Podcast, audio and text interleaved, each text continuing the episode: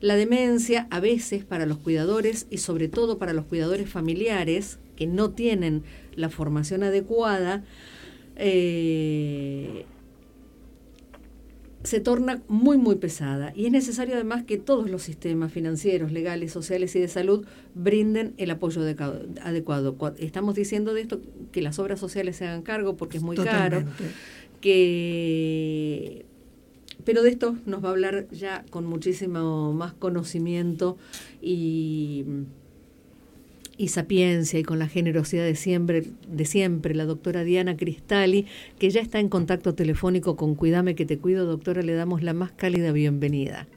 Ah, mucho, mucho gusto, muchas gracias por invitarme a charlar nuevamente, un gusto estar con ustedes, chicas.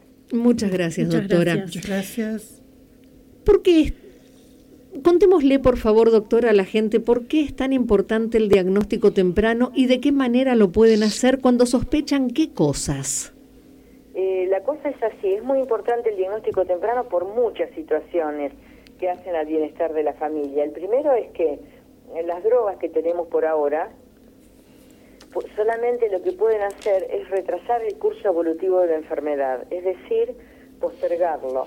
Y lo que podemos lograr es una meseta de 4, 5, 6 años en el mismo estado terapéutico, pero sabemos que eh, cuanto más tarde se pasa, más avanzó la enfermedad y más grave es después el pronóstico.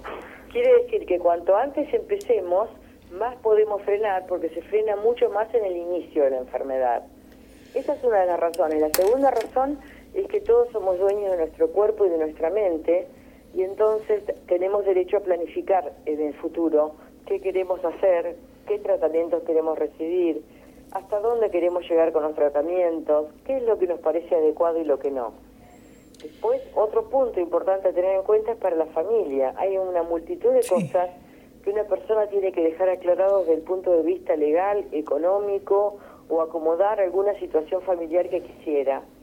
Y eso solamente se puede hacer si uno tiene claro que hay una enfermedad crónica o que lo va a privar de la necesidad de poder reconocer la identidad. Entonces, hay muchísimos motivos por el cual una persona eh, tiene derecho a, recibir un diagnóstico temprano. Hoy por hoy también hay muchos triales, es decir, hay muchas pruebas científicas que se están haciendo y una persona que está sufriendo esto tiene derecho a participar de uno de estos como forma de investigación y un intento de estar mejor.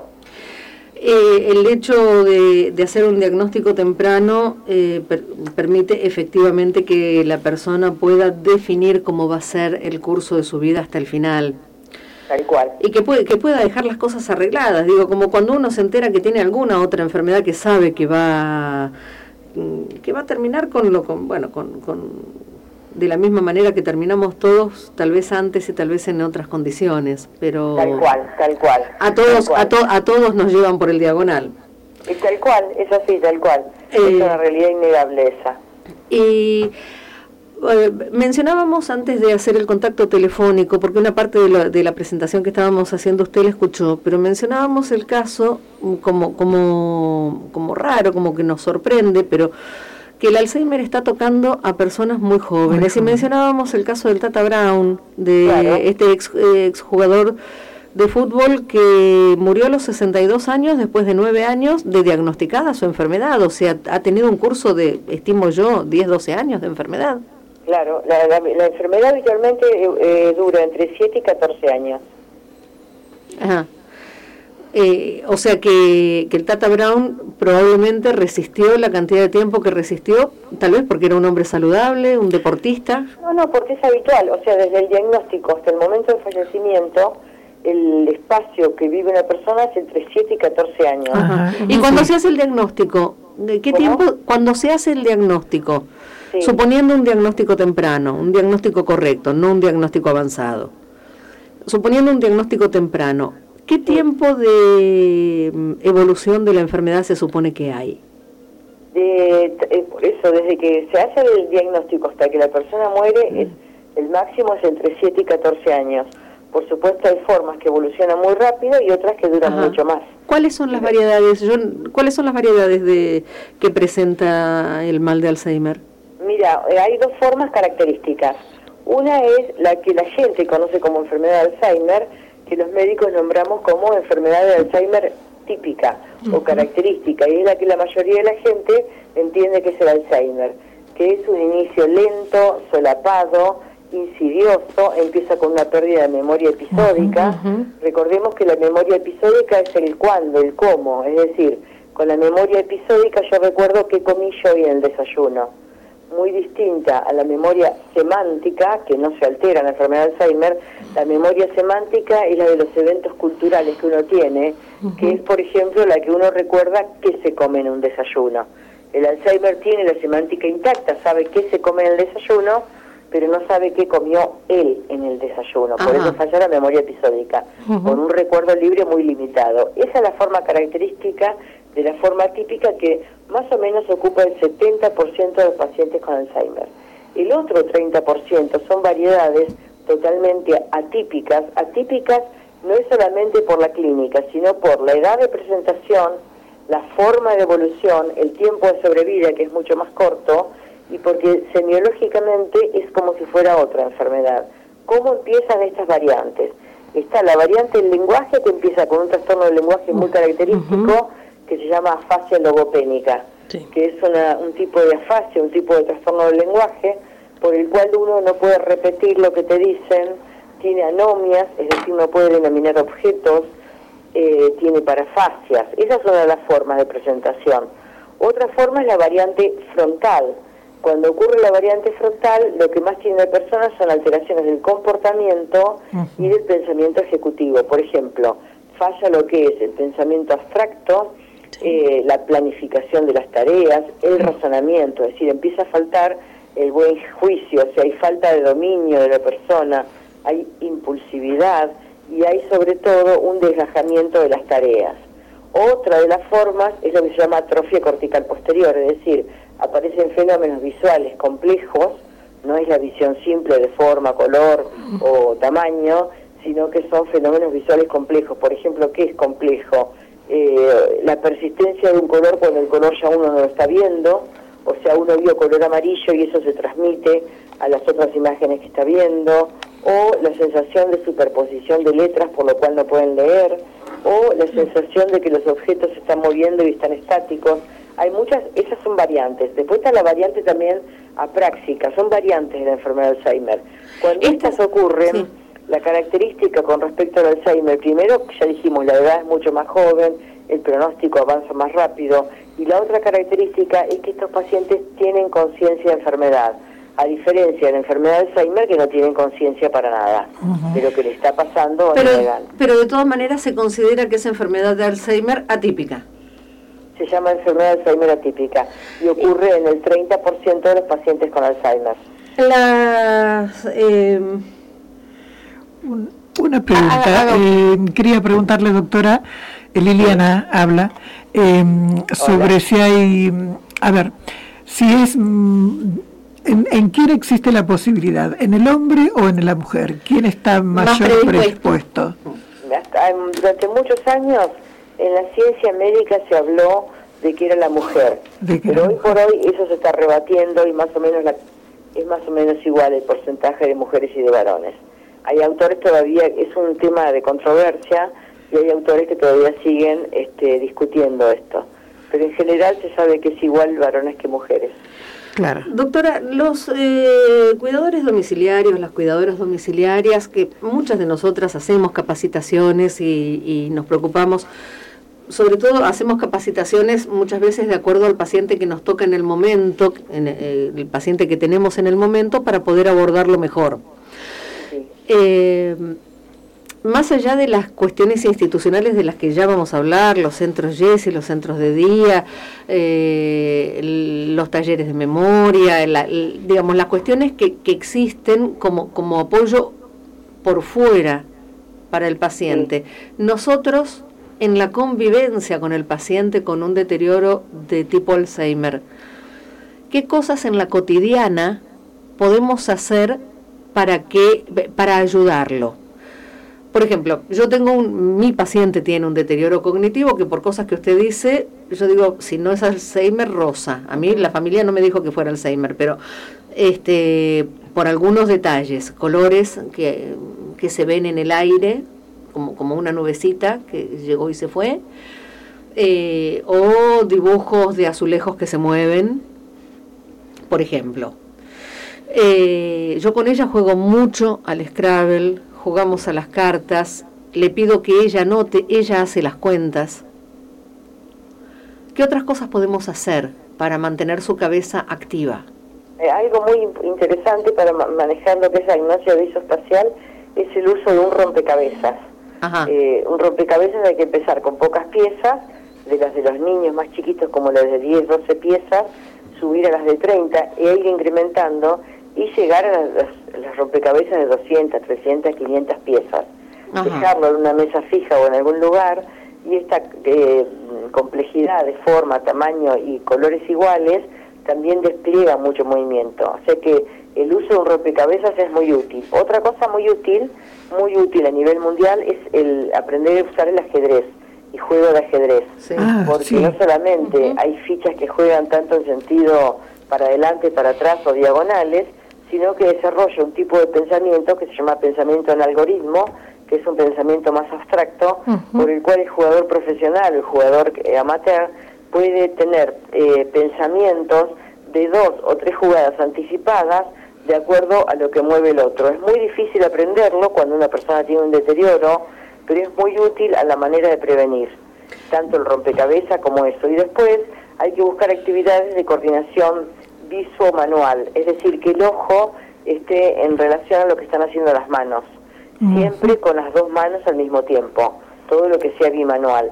Todo ese tipo de cosas despierta muy bien lo que estaría visoespacial, agnosias y mm, eh, campimétricas, es decir, función visual.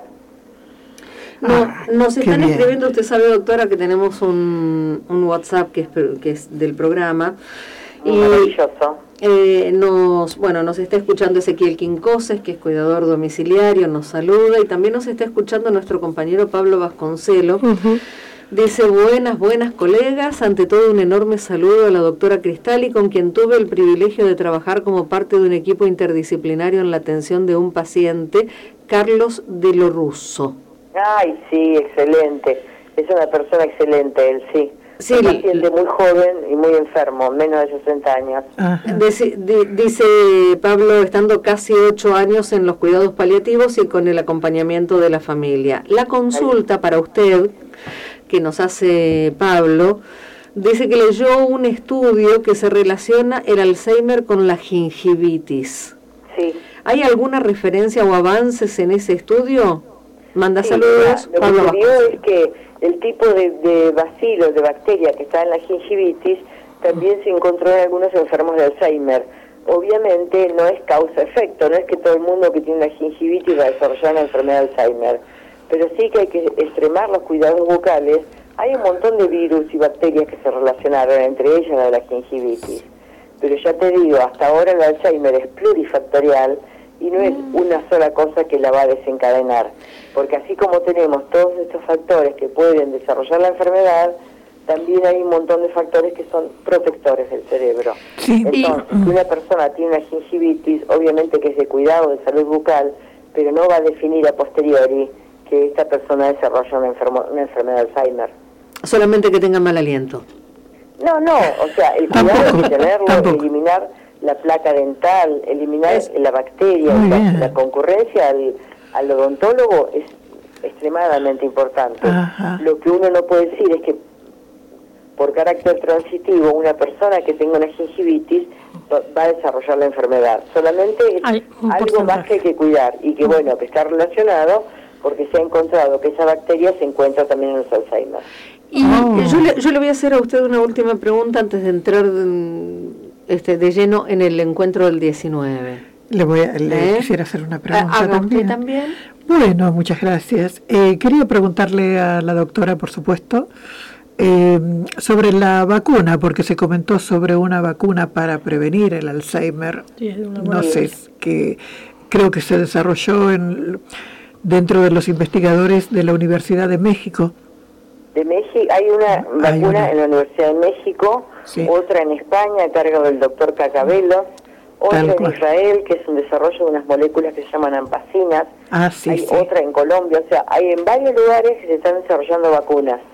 Eh, hasta ahora la que tuvimos, que se probó, que fue la que desarrolló el doctor John Trojanowski ya hace más de 11 años, eh, el principio era más o menos como el de la Sabine, es decir, introducir eh, la sustancia que provoca la enfermedad de Alzheimer y a la vez que el organismo haga anticuerpos y rechace eso, eh, no tuvo muchos resultados en cuanto a que la amiloide se barría de la cabeza, esto hace años, pero a los seis meses más o menos los pacientes empezaron a reaccionar contra la amiloide que tenían en las envolturas cerebrales, es decir, en las meninges, y hacían meningoencefalitis mortales, y casos de pancreatitis y síndromes ah. renales, por el cual de los mm, pacientes, más de 18 fallecieron a consecuencia de esas eh, digamos, mm. anticuerpos desarrollados. Por eso la vacuna se prohibió. Ah. las otras vacunas que se están haciendo, por ejemplo, tomemos la del profesor Cacabelo, eh, la base es una, es la, vacuna en sí es una vacuna bivalente. Bivalente quiere decir que es profiláctica y también es terapéutica. Y lo que lograron es por un proceso de inmunización en animales transgénicos, no sé si lo estoy explicando muy difícil. No, no, no, nosotros lo entendemos, pero eh, bivalente eh, es claro que que, que previene que previene y cura, que previene y cura. Tal cual, y que los animales transgénicos son aquellos a los que se les pusieron genes humanos, eh, mutantes, responsables del Alzheimer, y entonces los animales empezaron a fabricar una cantidad de amiloide cerebral tremenda. Entonces, esto genera anticuerpos contra estas placas amiloides y uno es el inmunógeno que está encapsulado, que es el, un liposoma que tiene un nombre propio que se llama S1P, que es muy rico en, una, en un material que se llama esfingosina fosfato y se descubrió que esa esfingosina fosfato que provoca la inmunidad, que te provoca haber luchado contra la amiloide, es un neuroprotector cerebral porque se considera un regenerador de algunas puntas terminales como axones. ¿Dónde se consigue? ¿Cómo se lo, está en los alimentos? ¿Está en la naturaleza o hay que...? Mm? En este caso es una reacción que tu propio organismo hace contra los genes mutados. En este caso estamos hablando de ratitas, ¿no? O sea, es el organismo de la rata que provoca inmunógenos reaccionando contra lo que le pusieron, que es este, esto que te decía que eran eh, ratones transgénicos. Eh, o sea, es la respuesta que el organismo le da a esto. Pero este, esta, mm, me va a repetir usted el nombre, por favor. Eso. eh, ¿Esto eh, es un producto de laboratorio o es algo que se puede encontrar en la dieta, por ejemplo? En la dieta hay un montón de productos que pueden hacer bien, por eso se habla de la dieta mediterránea, es decir, a través del mecanismo de los omega, nosotros podemos ver, lo que pasa es que no, se habla de una dieta como la gente cree, que vos tenés un poco de pérdida de memoria y empezás con una dieta mediterránea, no. Estamos hablando de una dieta que se practica toda la vida, de los 20 años, que puede prevenir. No es la dieta que uno hace de último momento. Por supuesto que cualquier modificación a cualquier edad que cualquier persona hace sobre la dieta es también positiva. No estamos descartando esa modificación. Es como prevenir y para actuar son modificaciones que el organismo tiene que hacer y sobre todo restar todos los tóxicos que consume, comer cuanto más alimentos sanos mejor, sin pesticidas, es decir, hay un montón de recomendaciones para ah. hacer. Y la dieta cuanto más mediterránea mejor, ¿eh? como la típica dieta mediterránea que es protectora, siempre con la salvedad que no es la dieta de, de, ahora, del último momento, la que me va a curar, es la que yo mantengo durante años. Claro. Bueno, un poco es como la persona que deja de fumar, o sea, pasan años hasta que sus pulmones están de nuevo en condiciones, si es que si es que no llegó a una etapa de poco o alguna cosa por el estilo. Tal cual. Eh, y tenemos el 19 de septiembre el encuentro a las 9 de la mañana en el Hospital San Roque con un equipo enorme representando a toda la región de profesionales de distintos hospitales para público en general. Yo le hice al, texto que leí de la, publicidad que hizo eh, que hizo ella en que hizo la, la gobernación en de este de este encuentro sí el que dice que está destinado a pacientes, eh, a familiares, profesionales y a otras personas. Claro. Y nosotros y nosotros formalmente invitadas a ese encuentro. Eh, tal vez nos ponemos quisquillosos con nada nosotros los cuidadores, ¿no? Pero este no, no nosotros no somos profesionales porque profesionales son ustedes. Eh, no, cuando uno dice profesionales de la salud, está dedicado a enfermeras, terapistas ocupacionales, cuidadores, fonoaudiólogos, a eso le llamo yo profesionales, a todos los que adquirieron conocimientos para tratar profesionalmente al paciente, no al egresado de una universidad. Bien, gracias doctora. Se lo agradezco enormemente porque yo cuando leí me sentí fuera. No, no, discriminada. estamos invitando, fíjate, a la población en general y a los profesionales tomándolo yo, o los, capaz que no lo aclaré bien, hiciste bien en decírmelo porque capaz que la próxima vez lo tengo que poner. Para mí, profesional de esto es todo aquel que se dedica y que estudió para atenderlo. O sea, ustedes están más que aptas como profesionales, para mí. Bien, muchísimas gracias, doctora. Porque no pensé que a alguien se le iba a ocurrir eso de no ser profesional. Es que no, es que sabe... Que leyó y estudió algo para atender este tipo de pacientes. Usted sabe... Que si no lees y estudias, haces agua porque no sabes cómo tratarlos. Mm.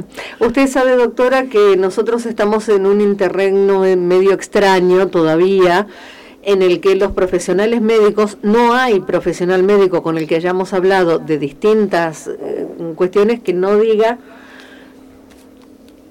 que el cuidador mm, domiciliario es parte del equipo de salud. Tal cual. No hemos encontrado gente que diga lo contrario, pero en la práctica usted sabe que no estamos. Eh, tal cual. Eh, por eso cuando yo lo leí dije, pucha, acá tampoco. acá tampoco.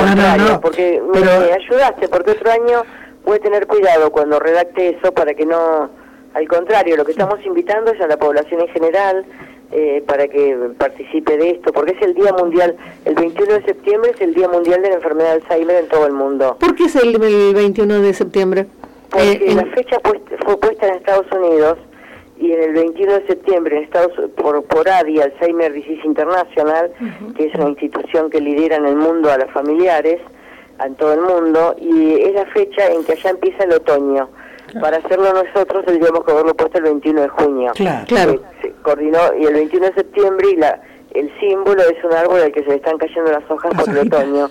Claro. En el Alzheimer se empiezan a perder la identidad, las funciones intelectuales, las habilidades. Sí, la imagen que sería para una persona como un otoño. La imagen del árbol que pierde hojas.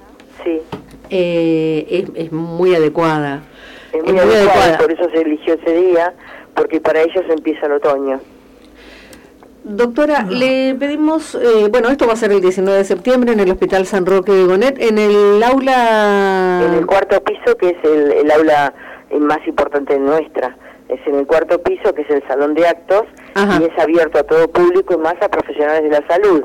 Mm. Van a concurrir médicos de cada uno de los establecimientos públicos de... Los hemos mencionado los hemos mencionado. La Plata, mm. y ahí está el mérito, ¿no? Un, puñado de médicos con sus respectivos trabajos de distintos hospitales, todos abocados a mejorar la salud de la población en Alzheimer.